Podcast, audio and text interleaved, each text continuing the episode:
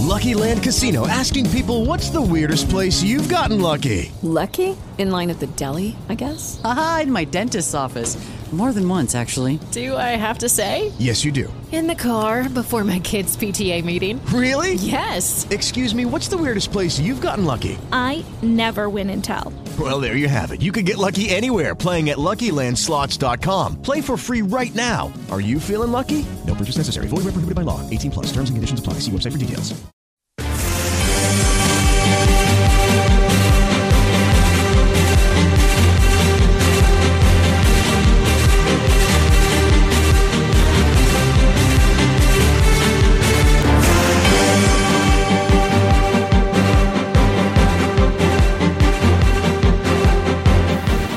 Chilango News. Las noticias desde el corazón de la Ciudad de México. Hola, ¿qué tal amigos de Electroalien Radio? Les saluda Federico Reyes en esta nueva emisión de Chilango News, las noticias desde el corazón de la Ciudad de México. Es tiempo de conocer lo que acontece en nuestro país y es por eso que nos vamos directamente a las noticias de Nación, no sin antes recordarles nuestras redes sociales. Nos pueden encontrar en Facebook e Instagram como arroba Federico TV y también en Electroalien Media en, Twitter y Facebook para que eh, vean a nuestra emisora y todo el contenido que tenemos para ustedes. También nos encuentran en plataformas como Spotify, iHeartRadio, Deezer y Seno Radio. Y les recuerdo que toda la información que estamos eh, transmitiendo y, comunicando para ustedes es retomada de Contrarréplica MX para que también se den una vuelta en este portal. Ahora sí vamos a las noticias de, de nuestro país y empezamos con lo que pasó entre México y Estados Unidos, ya que ambas naciones acordaron que el título 42 no impedirá el retorno de migrantes a territorio mexicano. Andrés Manuel López Obrador, presidente de México, y Elizabeth Randall, asesora de Seguridad Nacional de la Casa Blanca, eh, tuvo una reunión en Palacio Nacional donde posteriormente se informó que el gobierno mexicano continuará aceptando de regreso a migrantes bajo motivos humanitarios. Por su parte, se comunicó que Estados Unidos continuará con el programa para aceptar a conacionales de países como Cuba, Haití, Venezuela y Nicaragua. Esto, bueno, quienes soliciten asilo en la línea desde sus países de origen, lo que redujo a 95% la llegada de migrantes a la frontera de dichas nacionalidades. También se va a implementar un plan de reunificación familiar para 100.000 personas que vengan de países como El Salvador, Honduras y Guatemala. Recientemente se habló del temor por levantar el título 42 por la expectativa de que el flujo migratorio hacia la frontera sur de Estados Unidos, nuestra frontera norte, incremente, ya que el gobierno de México seguirá aceptando a migrantes retornados a su territorio nacional. Datos de Estados Unidos indican que se ha dado un aumento de encuentros de agentes fronterizos con migrantes en una cifra, escuchen bien, de hasta 7000 encuentros diarios, 7000 detenciones. Y esto no solamente de personas, estas 7000 detenciones no son 7000 personas, 7000 detenciones de caravanas de migrantes que vienen en grupos, pueden ser cientos, pueden ser miles, como lo hemos visto. Pero bueno, ambos gobiernos se comprometieron en seguir trabajando para eh, aumentar las acciones y combatir a los tratantes y traficantes de personas, así como plantear una modernización de la frontera compartida, es decir, la frontera norte. Esto es el tema de migración, pero ahora vamos a conocer lo que pasó en la conferencia mañanera en temas de ciencia y específicamente del CONACIT el viejo CONACIT, como ya se le dice también en redes sociales, y es que se denunció que el CONACIT creó una red de intereses económicos y políticos. Esto lo denunció la directora del CONACIT, María Elena Álvarez, quien dijo que había una red de intereses económicos y políticos creados por el Consejo Nacional de Ciencia y Tecnología CONACIT a través de del cual se benefició a opositores del gobierno actual y múltiples empresas privadas.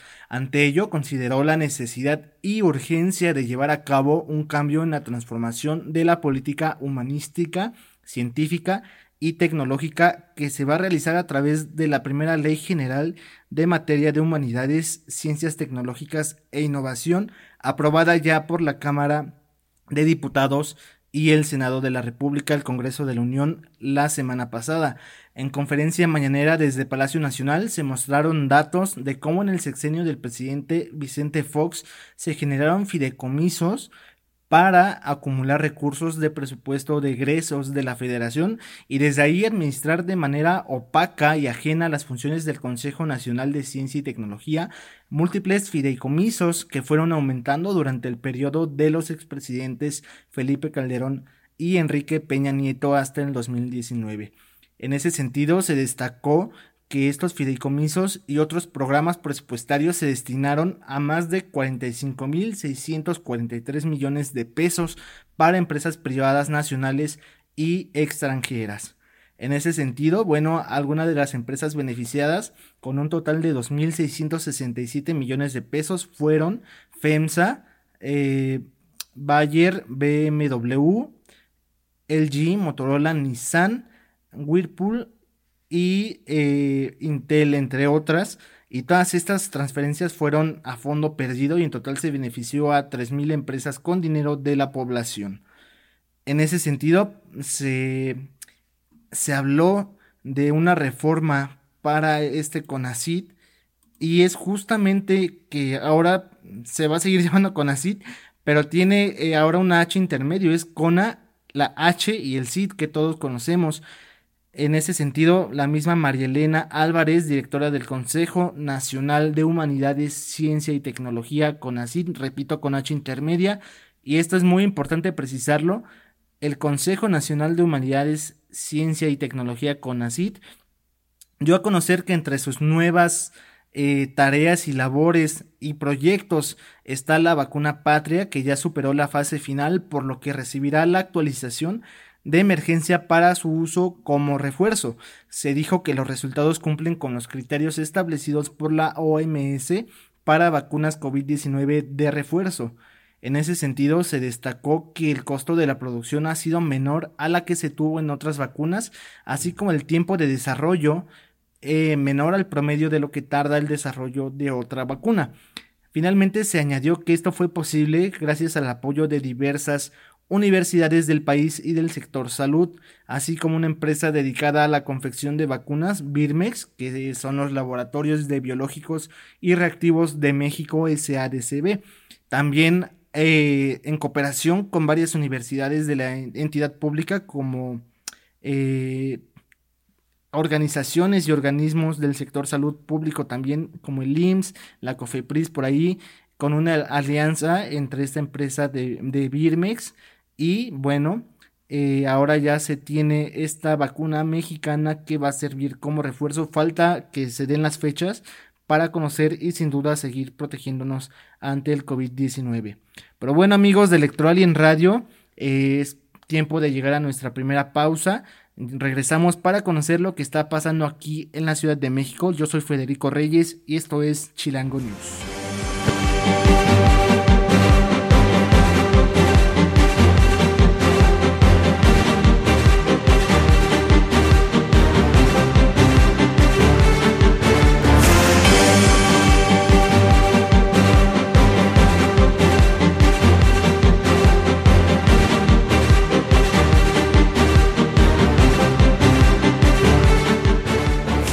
De vuelta amigos de en Radio en esta emisión de Chilango News. Estamos conociendo las noticias desde el corazón de la Ciudad de México.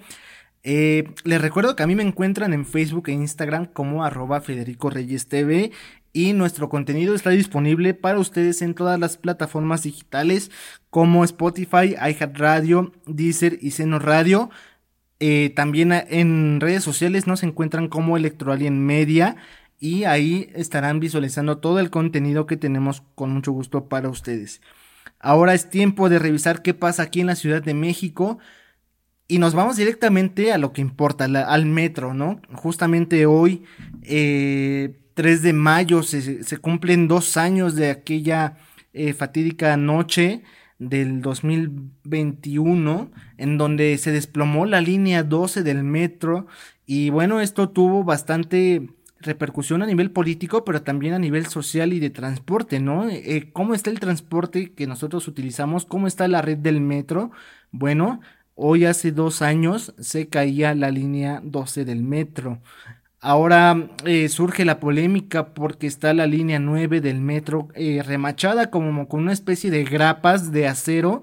El acero se ve muy grueso, pero justamente las personas en redes sociales se cuestionan si este tipo de grapas de aditamentos evitará que se desplome eh, la línea 9 del metro como ocurrió con la línea 12 y también cuestionan no el por qué no mm, remover como tal este tramo o darle algún tipo de mantenimiento más allá de poner unos remaches. Bueno, al respecto, la jefa de gobierno Claudia Sheinbaum señaló que no hay riesgos en la línea 9 del metro. Luego también de que el Sindicato Nacional de Trabajadores del Sistema de Transporte Colectivo Metro propusiera suspender el servicio de la línea 9 en la estación Pantitlán por un aparente eh, fallo en la estructura y por el riesgo latente de eh, descarrilamiento en cualquier momento, la jefa de gobierno Claudia Sheinbaum habló al respecto. Sostuvo que hará y una revisión con un grupo de expertos para analizar los movimientos de los puentes y del subsuelo o también ver el origen, pero adelantó que no hay ningún riesgo. Además señaló que en esta zona la ciudad no tiene hundimientos diferenciales y que desde el inicio de su administración se ha revisado este tema. Además, señaló que eh, trabaja con el Colegio de Ingenieros y el Colegio de Ingenieros Estructuristas para revisar este tema y monitorearlo. No obstante, afirmó que el secretario de Obras y Servicios, Jesús Esteba, ha estado muy al pendiente de que eh, se dé mantenimiento a estas estructuras y ha estado consultando y eh, pendiente de que se hagan las adecuaciones. Esto con motivo de la línea 9 del metro, pero bueno, vámonos a más temas y es que Claudia Sheinbaum se dijo feliz porque va a ser abuela, así es. la jefa de gobierno Claudia Sheinbaum anunció a través de redes sociales que se convirtió en abuela. Pablo es su nuevo nieto y bueno, a esta mandataria capitalina dijo que lo recibe con mucho amor y con lágrimas en los ojos. Agradeció a Rodríguez y a Sophie y bueno, también dijo que es bienvenido su nuevo nieto Pablo, a quien va a querer y va a darle mucho amor. Bueno, pues estas noticias la da, la da luego de que el 25 de febrero pasado Sheinbaum Pardo anunciara que pronto se convertirá en abuela y bueno, ahora ya vemos que este niño ya nació de nombre Pablo. Pues enhorabuena por la jefa de gobierno y esperemos que se dé el mantenimiento a toda la información que sucede acá en la Ciudad de México. Ahora en temas políticos y más serios, el PAN, PRI y PRD ya hicieron oficial su alianza para competir en las elecciones del 2024 aquí en la Ciudad de México. Los partidos Acción Nacional, Revolucionario Institucional y de la Revolución Democrática hicieron oficial su intención de ir juntos para las elecciones de 2024 en la Ciudad de México. Por ello firmaron un acuerdo con tres compromisos de cara a los comicios del próximo año. A través de un comunicado, los dirigentes de los tres partidos en la capital del país, Israel Betanzos del PRI, Andrés Ataide del PAN y Nora Arias del PRD, acordaron justamente eh, ir en alianza, eh, de nombre eh, de esta alianza es Va por la Ciudad de México, así como impulsar un gobierno de coalición tanto en la jefatura de gobierno como en las alcaldías. Por ello anunciaron que de la mano con una fortalecida sociedad civil, a quienes les piden unidad, responsabilidad y congruencia, realizaron tres compromisos de cara a los comicios del próximo año. Estos son los compromisos que adquirieron el PRI, PAN y PRD aquí en la Ciudad de México. Concretar la alianza va por la Ciudad de México rumbo a la, elección del 2024. Concretar los gobiernos de coalición para la jefatura de gobierno y las alcaldías con base en el diálogo y en el consenso y concretar la alianza parlamentaria, parlamentaria para darle viabilidad a los gobiernos de coalición de Va por la Ciudad de México. Finalmente, los dirigentes de estos tres partidos destacaron que el proceso electoral del 2021, la alianza Va por eh, México logró el triunfo de 9 de las 16 alcaldías y en 13 de los 24 distritos electorales federales y en 15 de los 33 distritos electorales locales. Bueno, pues ahora vemos que ya está habiendo destellos de este tema político en la Ciudad de México.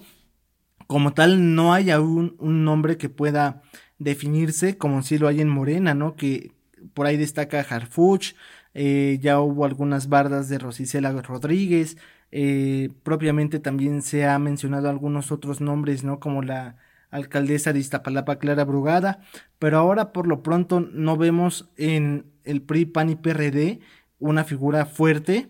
Eh, se me viene a la mente el propio alcalde de Coajimal, Padre Rubalcaba, y también el de Benito Juárez, que es eh, justamente, bueno, el alcalde de Benito Juárez para mí son los que veo aquí eh, para competir, pero bueno, esperemos a ver qué nos dice el tiempo, que ya cada vez se va haciendo menos, más corto, para definir las elecciones del 2024. Pero bueno, ahora ya es tiempo de ir a nuestro segundo corte y regresamos para conocer qué es lo que está pasando en el mundo.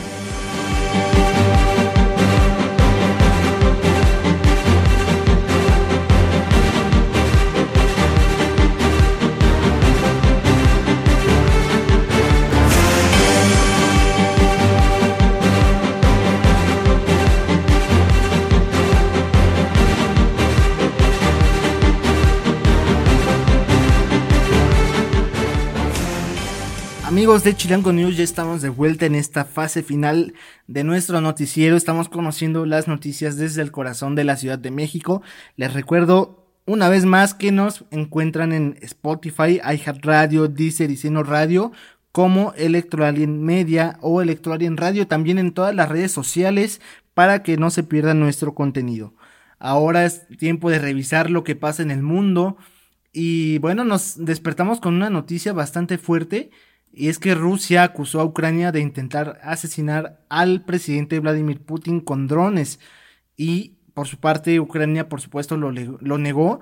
Pero bueno, no sé si tienen oportunidad de ver los videos. Estos, por supuesto, los pueden encontrar en Federico Reyes TV, en Instagram y Facebook. Donde, bueno, pues eh, se ve cómo está el Kremlin, cómo está este edificio icónico ruso y pasan prácticamente unos drones y explotan encima de esta infraestructura. Es algo impresionante, sobre todo porque creo que ni la misma Rusia se había atrevido a tanto, ¿no? Esto es eh, por parte de la guerra de declaraciones que también se da. Y bueno, Ucrania negó cualquier implicación en un presunto ataque con drones contra el Kremlin que Rusia atribuye a Kiev, la capital de Ucrania. Al respecto, bueno, esto eh, dijo el consejero presidencial de Ucrania.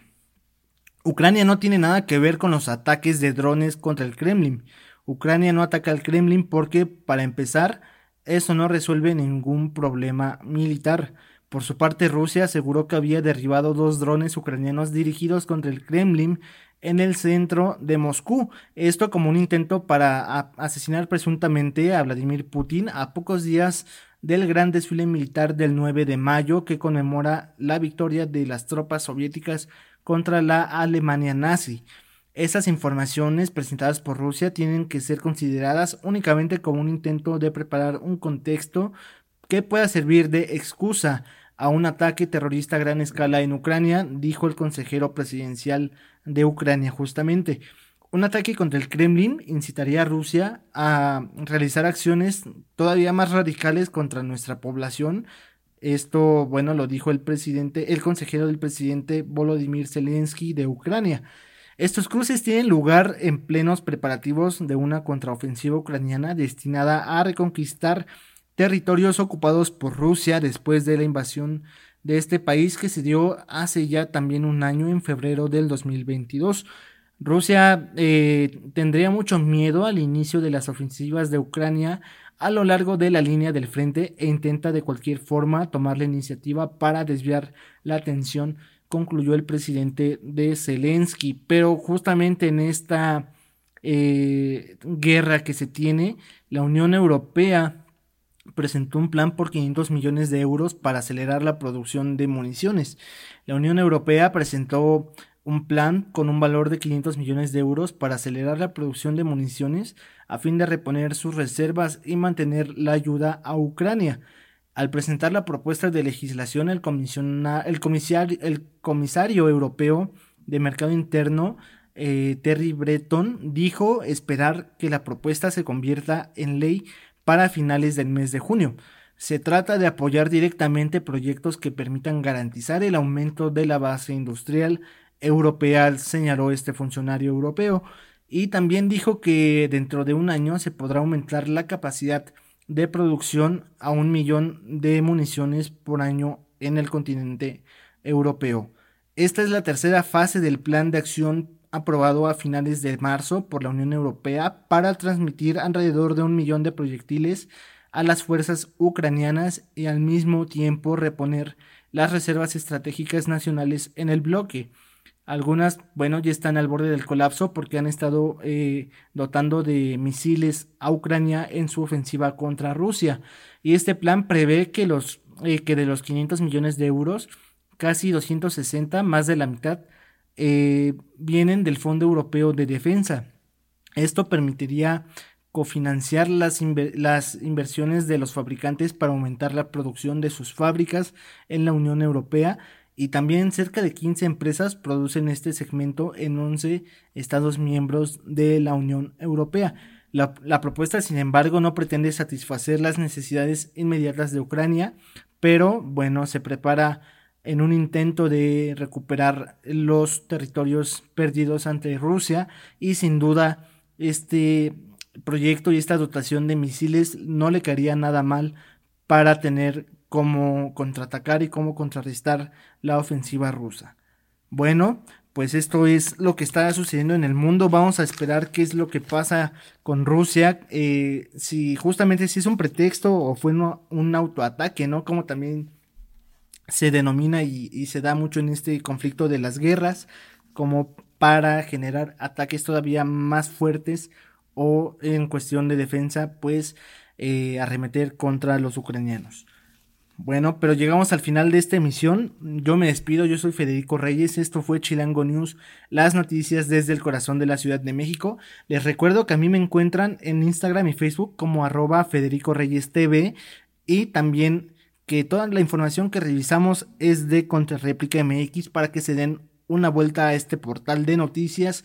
También eh, nos encuentran en plataformas como Spotify, iHeartRadio, Deezer y Seno Radio como Electoral en Media y Electoral en Radio en redes sociales. Nos estamos escuchando el día de mañana.